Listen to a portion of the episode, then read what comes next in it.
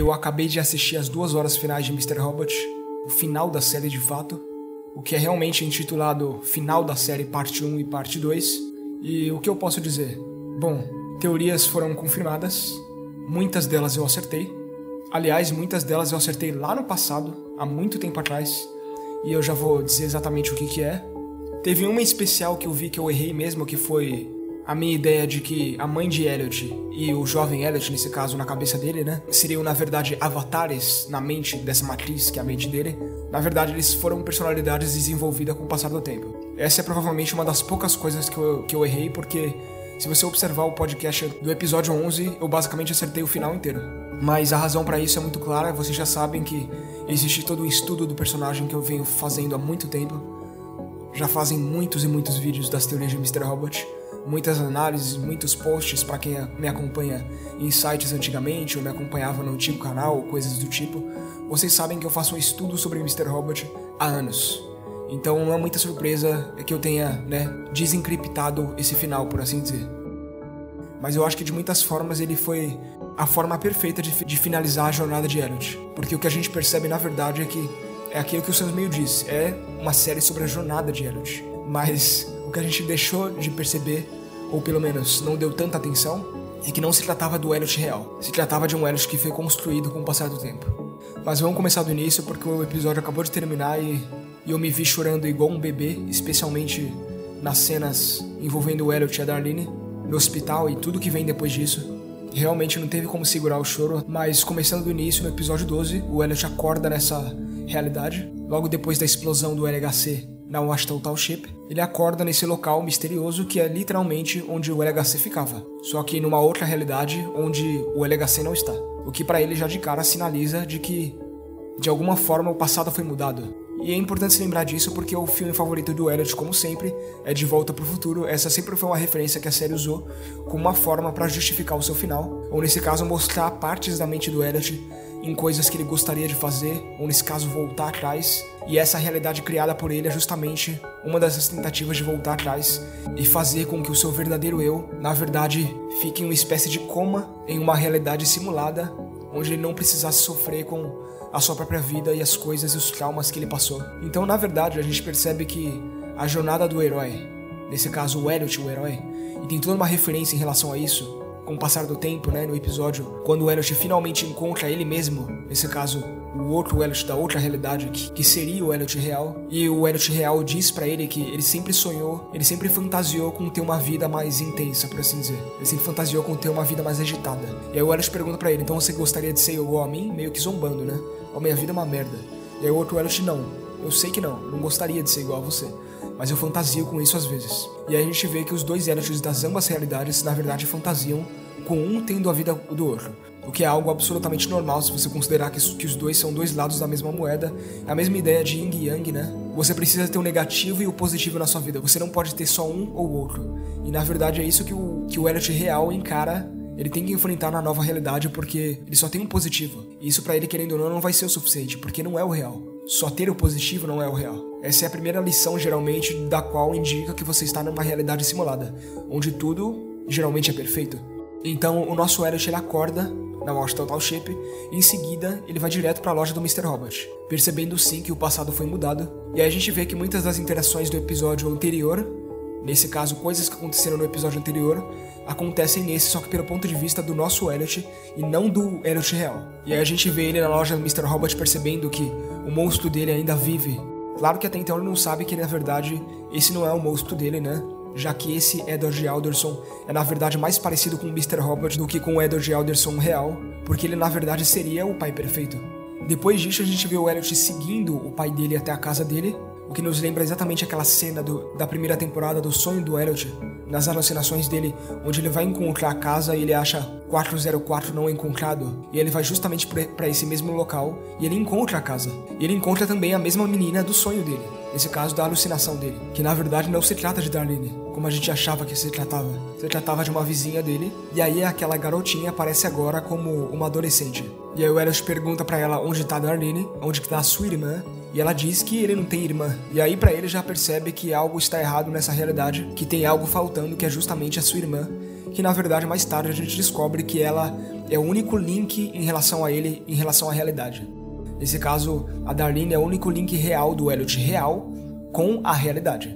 E é exatamente isso o que esse Elliot usa para manter o outro Elliot, digo, o real, nessa realidade ilusória e proteger ele das coisas. Né? Proteger ele basicamente da realidade, porque a realidade dele é uma vida muito sofrida. Ele sofreu muito. Então, a Darlene é justamente esse link dele com a realidade. Por definição, na realidade ilusória, a Darlene não pode existir. A Darlene existe na realidade ilusória para o nosso Elliot. Exemplos disso é a simulação do sitcom da qual foi criada pelo Mr. Robot para proteger o segundo Elliot. Mas isso não funcionaria com o primeiro Elliot porque o primeiro Elliot estaria ciente de estar em uma simulação. Então a forma de você manter o primeiro Elliot na simulação é você tirando a Darlene, que é justamente o único link que ele tem com a realidade pelo fato de ela fazer parte da infância dele. O Elliot encontra a mãe dele, nesse caso ela encontra ele do lado de fora da casa, e logo Elliot percebe que ela não age como a mãe dele, ela trata ele muito bem. Ela na verdade seria o exemplo de que uma mãe perfeita seria, o que não é o que a mãe dele na vida real realmente é, como a gente sabe. Enquanto o pai dele sempre deu uma fachada de alguém bonzinho, alguém que não cometeria nenhum mal contra ninguém, e na verdade seria um monstro, a mãe dele na verdade seria o oposto, né? Ela é alguém que trata as pessoas mal, mas no fim das contas ela seria boa, por assim dizer. Mas ainda assim ela trata as pessoas mal. E é exatamente isso que essa mãe dele não faz. Então já fica claro pro Elliot que o pai dele talvez não seja dessa forma. Que talvez essa seja realmente o mundo perfeito onde ele poderia viver.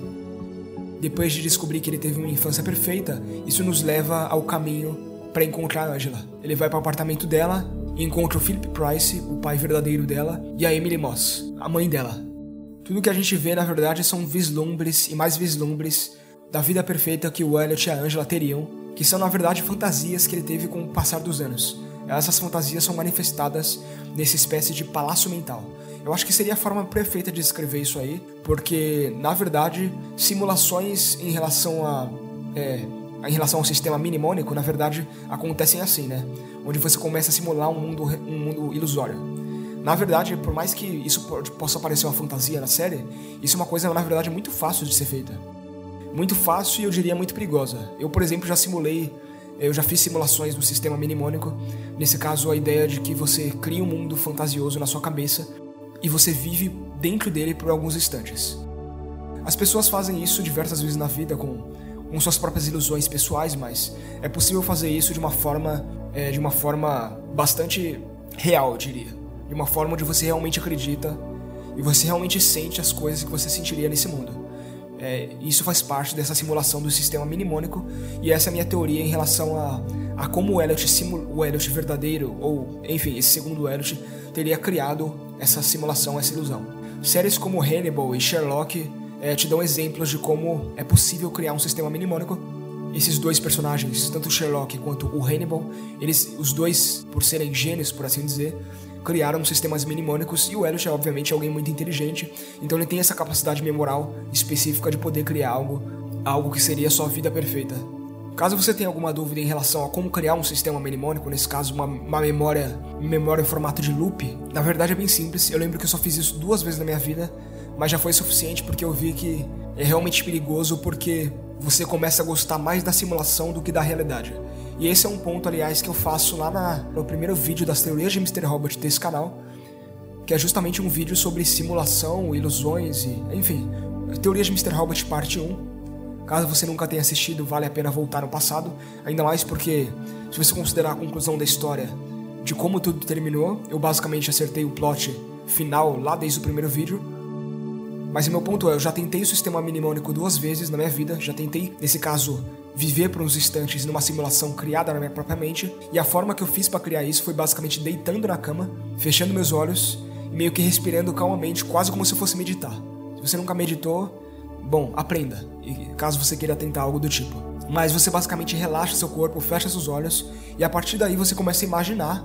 Inicialmente você só vai ter alguns pequenos detalhes, mas conforme você vai construindo e construindo esse grau de imaginação, você começa a imaginar vividamente a sua vida como você gostaria que ela fosse. E o problema da minha simulação em especial é porque ela, ela não é uma simulação igual a do Elliot, onde as pessoas da minha vida estariam felizes e, e coisas do tipo, onde eu teria tudo que eu quisesse é, com essas pessoas da minha vida. Ela na verdade é uma simulação bastante egoísta, digamos assim, onde só eu me beneficiaria de certas coisas e eu seria uma espécie de Deus na Terra, entende? Então, na verdade, essa simulação minha só, só me mostrou, na verdade, o quanto egoísta eu seria como indivíduo se eu tivesse, eu realmente vivesse no mundo perfeito. Então, isso para mim não serviu. Exatamente por isso que o máximo de vezes que eu consegui viver no meu palácio mental, por assim dizer, meu palácio memoral, utilizando o sistema mnemônico, foi duas vezes porque eu percebi que eu não realmente era o indivíduo que eu achava que eu era. Na verdade, esse tipo de experiência acaba revelando quem você realmente é e, e muitas vezes não é a resposta que você gostaria de ter. Certamente não foi a que eu gostaria de ter e por isso que eu considero algo perigoso e especial porque você passa a desejar mais a simulação do que a sua própria vida, justamente pela simulação ser perfeita ou a sua definição de perfeição. E aí o Elliot, nesse caso, depois de ele ter encontrado os pais da Angela, ele volta para casa e começa a pesquisar sobre o Elliot dessa realidade. Nesse caso, ele vai no computador dele e ele descobre que o Elliot dessa realidade tem Facebook. Ele descobre um monte de coisas em relação ao quão sociável ele é. Na verdade, esse Elliot, ele é tudo que o Elliot gostaria de ser, na verdade. Né? Esse é o ponto da simulação nesse caso. Esse é o ponto do Palácio Memoral, onde você cria uma simulação para se proteger da realidade e às vezes, se protegendo da realidade, você cria uma ilusão do que você queria que a realidade fosse. E é exatamente isso que ele fez. E o que o Elliot realmente quer, na verdade, é ser normal, né? Ele quer ser igual a todo mundo. Ele gosta da ideia de ser uma ovelha negra, mas no fim das contas ele sempre fantasiou em ser igual às outras pessoas. Ele sempre fantasiou em ser igual a todo mundo. A verdade é que ser diferente é uma coisa boa, mas não necessariamente é o que um indivíduo diferente quer. No caso do Elliot, o que ele realmente quer é ser normal. E esse episódio realmente bateu bastante comigo, especial porque eu não tenho Facebook e eu não tenho uma vida tão sociável quanto o Elliot da outra realidade tem. E muitas vezes eu também já desejei ser, ser assim, né? Ter uma vida incrivelmente sociável e, e realmente poder me comunicar melhor com as pessoas. Mas a realidade é que não é simplesmente quem eu sou, e eu já aceitei isso há muito tempo. Acontece que o nosso Elliot, na verdade, não aceitou, na verdade, ele ainda vive nesse loop de tentar encontrar quem ele realmente é e essa simulação de desejos dele realmente sinalizam que ele ainda não está em paz com isso, que ele ainda não realmente aceitou quem ele é. E aí você vê todas essas imagens do Elliot tendo a vida perfeita no Instagram, postando fotos absolutamente perfeitas dele viajando o mundo com a Angela. E aí você tem o nosso Elliot dizendo: "Não, isso não pode ser real, porque ninguém pode ser tão feliz assim. As pessoas geralmente escondem alguma coisa", ele diz. E é verdade, elas realmente escondem, mas e aí você vê que a fantasia desse Elliot, nesse caso, o segredo que ele estaria escondendo, é o Elliot da nossa realidade. Nesse caso, é a criação dele mesmo. Exatamente por isso que a gente vê esses desenhos do Elliot real tendo criado a F-Society, tendo criado esse Elliot, que são na verdade lembretes da sua própria realidade, são lembretes do mundo paralelo real do qual ele não vive mais, certo? E aí são lembretes de quem ele realmente é no sentido da realidade, no sentido de existir uma F-Society, no sentido de ele ter uma irmã, mas também de no sentido da realidade ele ser mais parecido com o nosso Elliot do que ele é nessa realidade. Porque nessa realidade ele só se adequou ao que ele tem. Ele só está vivendo o sonho, por assim dizer. Ele está vivendo na Matrix, na simulação. Nessa cena em especial onde o Elliot está pesquisando as coisas no computador, tem um momento onde a câmera ela vira pro rosto dele, vira pra tela, vira pro teclado, vira pro rosto dele, pra tela, teclado e vai fazendo esse triângulo infinito aí de, de movimento. E uma coisa que vocês devem se lembrar ou pelo menos eu espero que vocês se lembrem, que eu disse no primeiro podcast das teorias de Mr. Robert, que foi sobre o primeiro episódio, é que para mim é, ficou claro que, a partir do primeiro episódio, é claro, que diferente das temporadas anteriores, onde a intenção do Sans Mail era o enquadramento, nessa temporada era sobre movimento.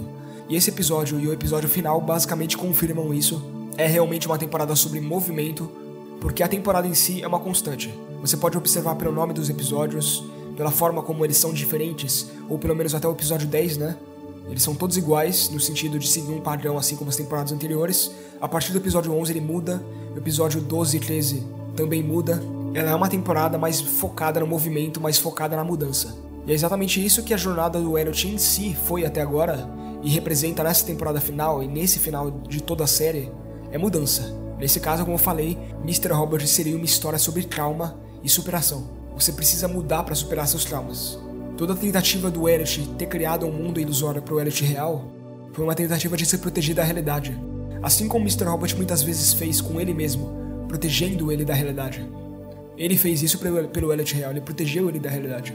Mas a forma de mudar, a forma de avançar, a forma de superar as coisas é enxergando o que está na sua frente, é lutando contra o que está na sua frente, é vendo a realidade pelo que ela é, por mais dolorosa que ela seja.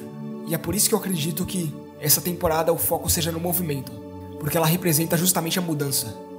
Bom, em seguida, depois que o Elliot encontra consigo mesmo, ele acidentalmente mata a si mesmo, nesse caso ele empurra ele sem querer, ou solta ele sem querer, dependendo do seu ponto de vista, e ele bate a cabeça e morre, ou nesse caso não morre, né? Já que a gente descobre depois que é impossível o Elliot matar essa personalidade, é impossível matar o Elliot real, por mais que ele tente. Se você observar com o passar do episódio, o Elliot real nunca morre. Ele bate a cabeça, mas segundos depois ele acorda. Ele é levado na caixa com sangue pingando, mas ele ainda tá vivo. E aí o Elliot ele meio que tenta assumir o lugar do Elliot real. Claro que até então ele não sabe que é o Elliot real, claro que até então ele não sabe o que está acontecendo, assim como seu amigo imaginário, do qual ele começou a falar no início desse episódio, nessa outra realidade. Então o Elliot não tem ciência de nada nesse momento, mas ele se deslumbra, ele se depara com uma, com uma realidade da qual ele sempre sonhou. Uma realidade de, de qual ele mesmo criou, mas ele criou para si mesmo, nesse caso para o Elliot real. Claro que ele não se lembra disso.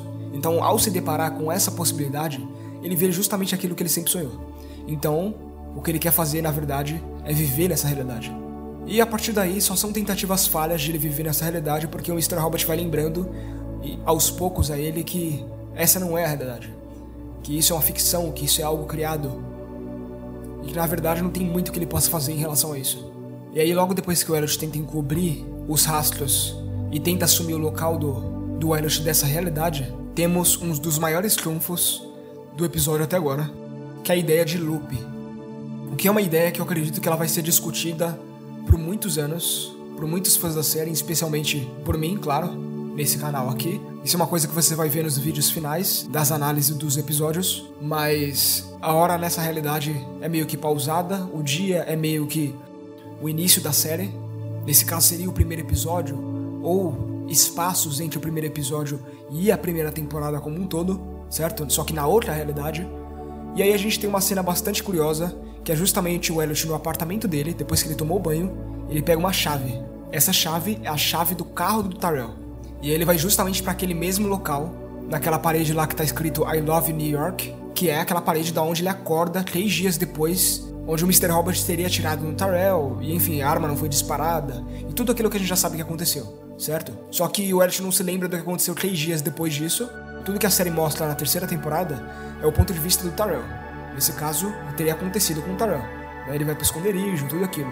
Só que o ponto de vista do Elliot, a gente só vê a partir daquele momento, quando o Mr. Robot assume o controle, pega a arma e atira.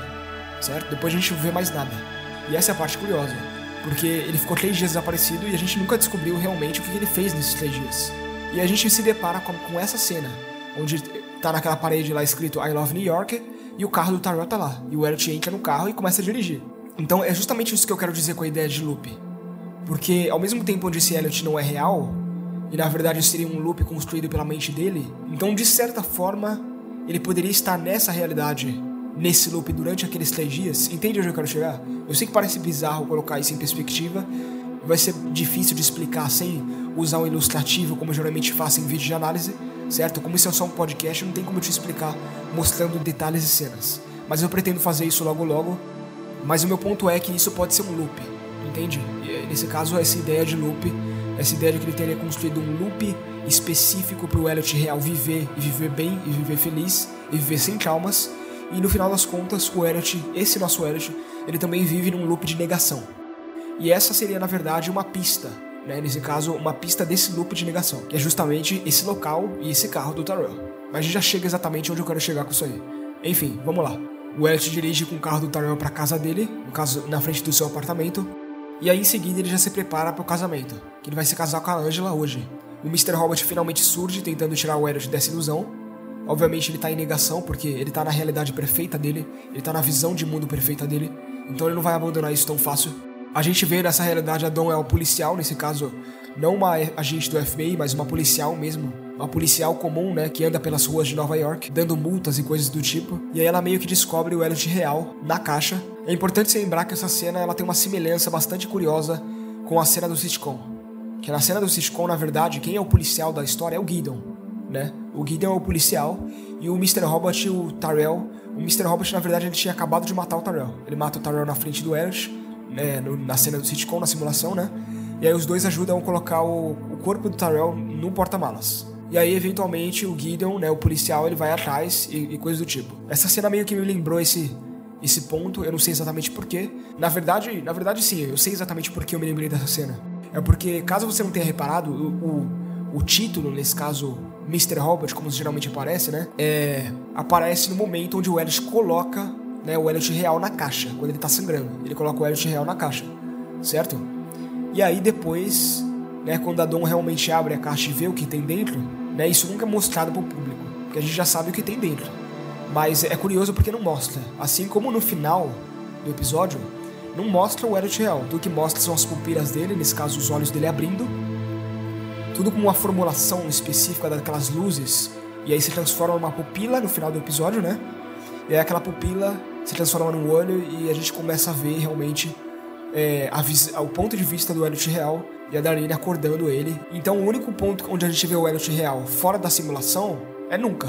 A gente nunca viu o Elliot real fora da simulação, certo? Fora os flashbacks dele como pequeno, como o jovem Elliot, a gente nunca viu o Elliot real fora da simulação. E como todo esse trajeto do Elliot, enfim, colocando ele na caixa, tentando, enfim, se casar com a Angela para só depois descobrir que, é, que isso é uma simulação, são na verdade a jornada dele para a realidade, são a jornada dele para sair da simulação. Esse, essa primeira parte do episódio é justamente sobre isso. Então é exatamente por isso que não é mostrado o Elliot dentro da caixa, depois da intro do episódio. Porque o Elliot já está prestes a descobrir que quem está dentro da caixa é ele mesmo, é o verdadeiro ele. E que ele, nesse caso esse Elliot, não é real.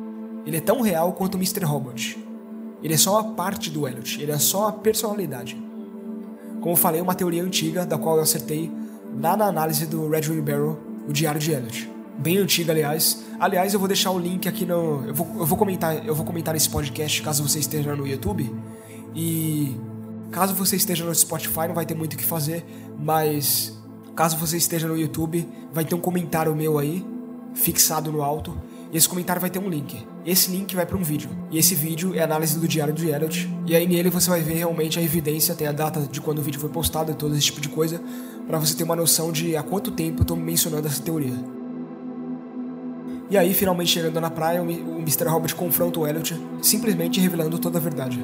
Aquilo que o Mr. Robot dizia para a mãe do Elliot lá na sala da mente dele, que é vamos mostrar a ele o que ele fez, que ele fez foi justamente essa realidade. O que ele fez foi realmente assumir o, o lugar e tomar o controle. Foi o que o Elliot fez. Esse Elliot tomou o controle. Claro que durante três temporadas ele luta por controle com o Mr. Robot, só para finalmente na quarta ele ter realmente total controle, por assim dizer. Mas em relação à primeira personalidade, ao Elliot real, ele conseguiu enganar o Elliot real e assumir o controle e pegar meio que a vida dele, por assim dizer. Ele enganou o Elliot real para proteger ele da realidade, que é um, esquema que a mente geralmente faz, né? Exatamente por isso que quando pessoas sofrem traumas, por exemplo, elas não se lembram bem do que aconteceu, ou não se lembram de nada do que aconteceu, porque a mente ela sabe o que te machucou e a mente tenta te proteger te fazendo esquecer. Existem mecanismos que a mente utiliza para te fazer esquecer de certas coisas ou não lembrar inteiramente das coisas que aconteceu, ou até mesmo transformar aspectos do seu passado em coisas diferentes. E é exatamente isso que o Elliot fez, ele na verdade moldou a ideia, toda a ideia dele ter sido jogado pela janela e os motivos pelos quais ele ter, teria sido jogado pela janela, justamente para mudar e ele não se lembrar, e o verdadeiro Elliot realmente, ele não se lembrar das coisas que aconteceu com ele então é muito natural da mente ela tentar enganar, é, o seu cérebro tentar enganar a si mesmo na tentativa de te proteger. E foram noções como essa aí que construíram esse segundo Elliot, né? O Elliot que a gente acompanha em toda a série. Uma coisa interessante que também é quando o Elliot está no altar. Quando ele está no altar, a gente vê todas as pessoas que estão ali na, na plateia, né?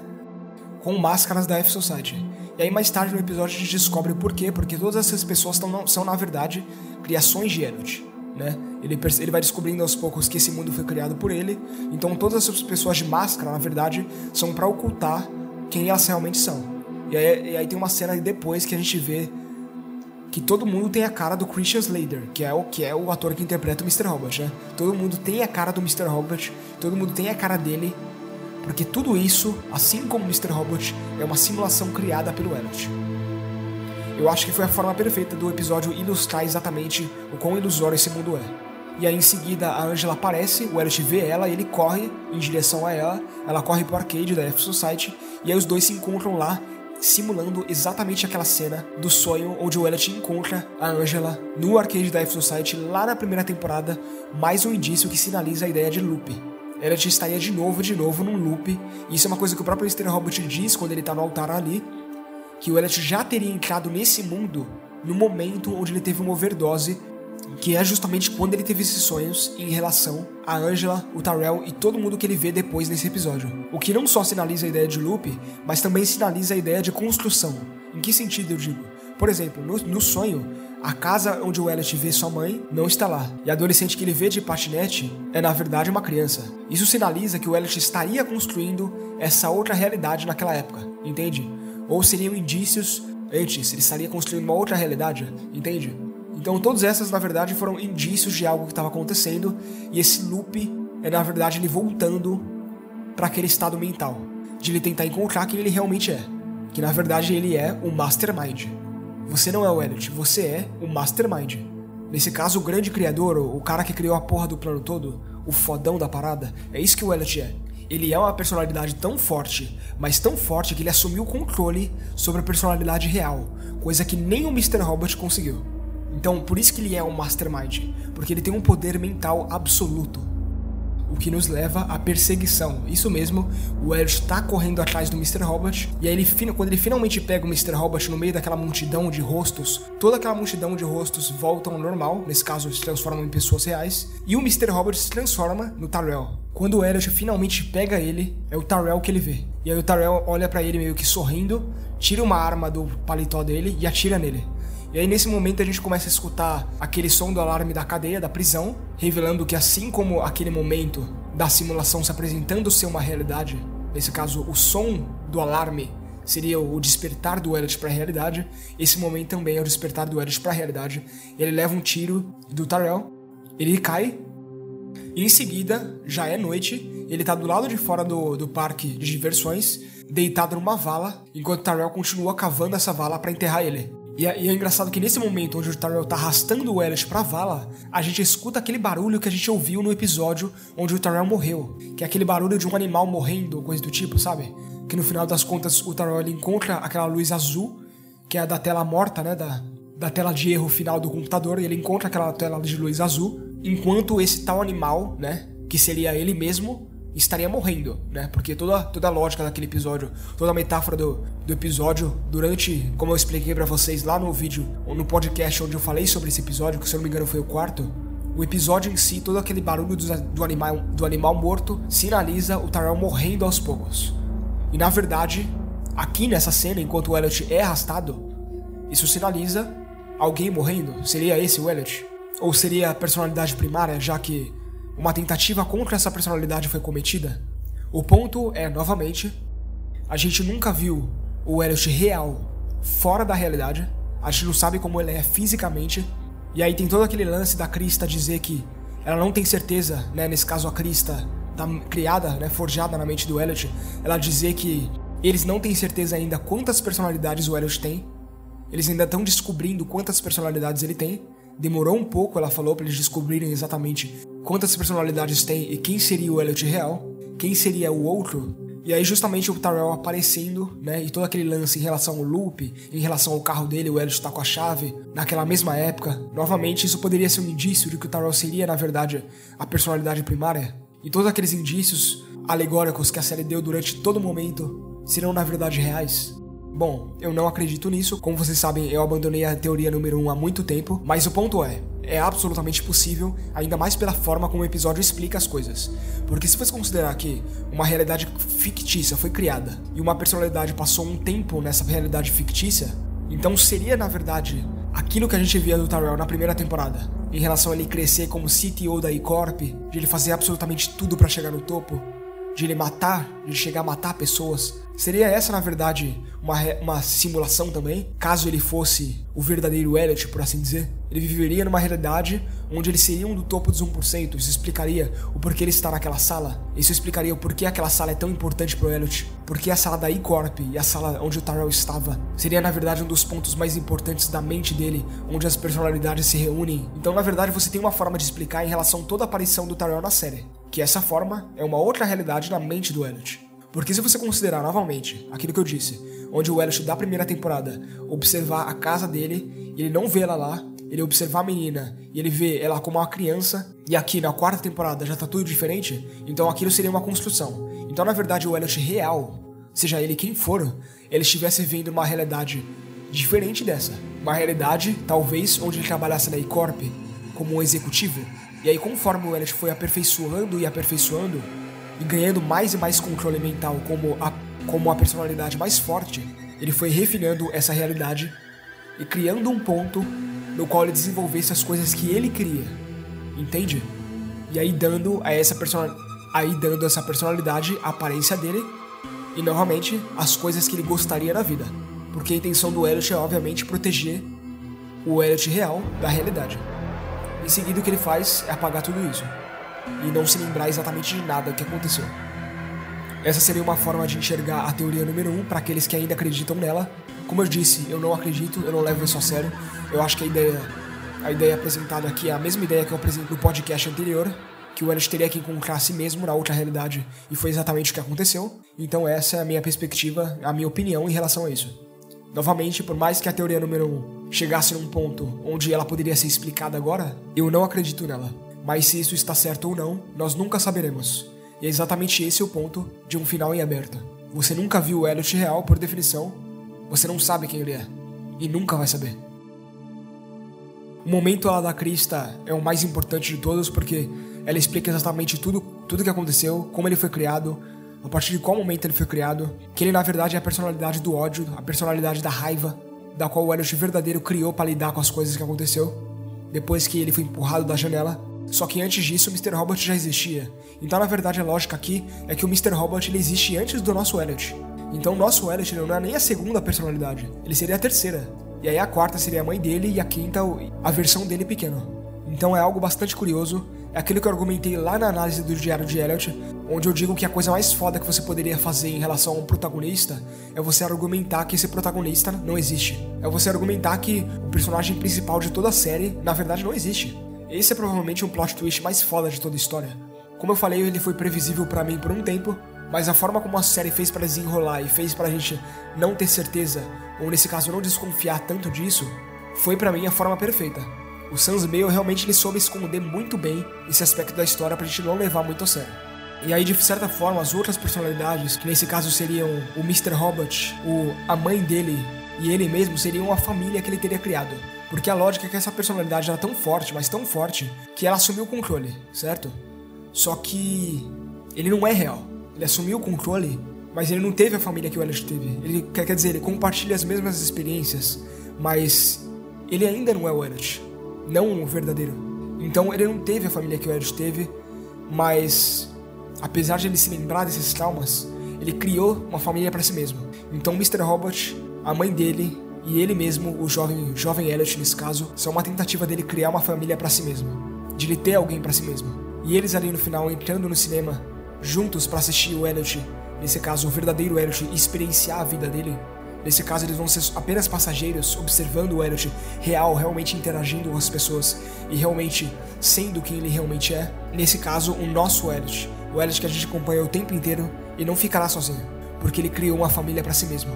Eu gostei muito do momento onde a Krista fala com o amigo imaginário, nesse caso, a mente do Elliot falando conosco, falando, ó, eles também perceberam que é a hora de, de você deixar o controle e você deixar o Elliot real aparecer. Essa cena é muito foda, meu Deus do céu. Essa cena é muito foda, meu Deus do céu. E o episódio em si, né, toda essa noção de que o amigo imaginário também seria uma personalidade, nesse caso nos diz que não vai haver um goodbye friend, não vai haver um adeus amigo. Por isso, aliás, que isso é dito no início da temporada, pelos próprios Sons Meio. Porque isso nunca poderia ser dito pelo Elliot. Porque nós somos parte dele. Nós, telespectadores, nós somos parte do Elliot Alderson. Por definição, nós nunca vamos abandoná-lo. Ele não pode deixar a gente e a gente não pode deixar ele. Nós sempre vamos fazer parte da história de Elliot Alderson. É assim que o Sans Mail homenageia o seu telespectador por todos esses anos assistindo a série. Eu tenho que dizer que eu nunca tinha visto uma obra tão triunfal fazer uma metalinguagem tão específica e uma quebra de quarta parede tão absurda dessa forma. É simplesmente magnífico como o episódio ele destrói a gente, em seguida ele levanta a gente. É um feito, é um achado, é uma coisa assim simplesmente de outro mundo, literalmente nesse caso. Mas voltando para o nosso mundo, nesse caso, para o mundo real, o Elliot começa a falar com a Darlene. Ela tá com ele no hospital. E é um momento onde, né, é um momento que faz qualquer um chorar. Porque as coisas que são ditas ali, enfim, eu não preciso nem repetir para vocês. Tudo que a gente acaba descobrindo mesmo é que White Rose está mesmo morto, o plano envolvendo o LHC e o Watch Total Ship foi realmente evitado pelo Elliot no jogo, no jogo que o White Rose deixou para ele. E teve até uma explosão lá, mas a explosão, mas a explosão não afetou o Elliot, porque a sala onde ele estava foi construída como uma espécie de bunker, onde ela aguentaria essa explosão. A conversa final dele com a Darlene é ele se reconectando com ela finalmente. A gente acaba descobrindo que a Darlene sabia que esse não era o Elliot real. Ela sabia que tinha alguma coisa errada. Ela também meio que deixa entender que ela sabia do trauma dele também onde ela disse que ela, a única razão de ela se afastar é que ela não sabia como lidar com o que ele tinha passado, com o que o Elliot real tinha passado. E ela não conseguia fazer nada, ela não tinha como ajudar ele, então ela se afastava para se proteger da dor. E no fim das contas é isso que humanos fazem, não é mesmo? Eles usam a ilusão e se protegem da dor. Essa para mim sempre pareceu ser a mensagem de Mr. Robert. Uma mensagem que eu falei para vocês lá no primeiro vídeo, aliás, no final do primeiro vídeo da parte 1 das teorias de Mr. Robert, uma mensagem que continuou sendo dita aqui. Nesse podcast, eu acho lindo o momento onde ele diz que, por mais que ele não seja o Elliot verdadeiro, por mais que ele seja só uma parte do Elliot, ele ama ela. Depois disso, o Elliot finalmente aceita a sua condição, nesse caso, de indivíduo não real, e decide finalmente abrir espaço para o seu verdadeiro eu assumir o controle. Em seguida, ele fecha os olhos, temos um clarão na tela e nos leva exatamente àquela sala da E-Corp onde estão as quatro personalidades presentes: Mr. Robot, o nosso Elliot, o Elliot 2, por assim dizer, a mãe dele e o jovem Elliot. A cena, quando você observa eles olhando pela janela, ela é meio que uma referência ao Clube da Luta, aquela cena final do Clube da Luta. Você sabe muito bem do que eu tô falando. A referência é óbvia. E aí em seguida, após ter aceitado o seu destino, Elliot com lágrima nos olhos vai para a sala de cinema e observa e senta lá com as outras três personalidades para só apenas serem passageiros, observarem o Elliot realmente viver a vida dele. E é assim que Mr. Robot termina. A série termina quando a vida na realidade do verdadeiro Elliot começa. No fim, essa foi uma jornada sobre o Elliot falso, sobre o Elliot ilusório, sobre um personagem que não existe, mas sobre um personagem que ajudou o nosso verdadeiro Elliot, afinal, ele faz parte dele, a encontrar a si mesmo e realmente tentar superar tudo aquilo pelo que ele passou. Aquela luz azul no final, que depois se transforma numa luz clara e, branca, para mim representaria essa fusão das personalidades. Nesse caso, o Elliot real de fato.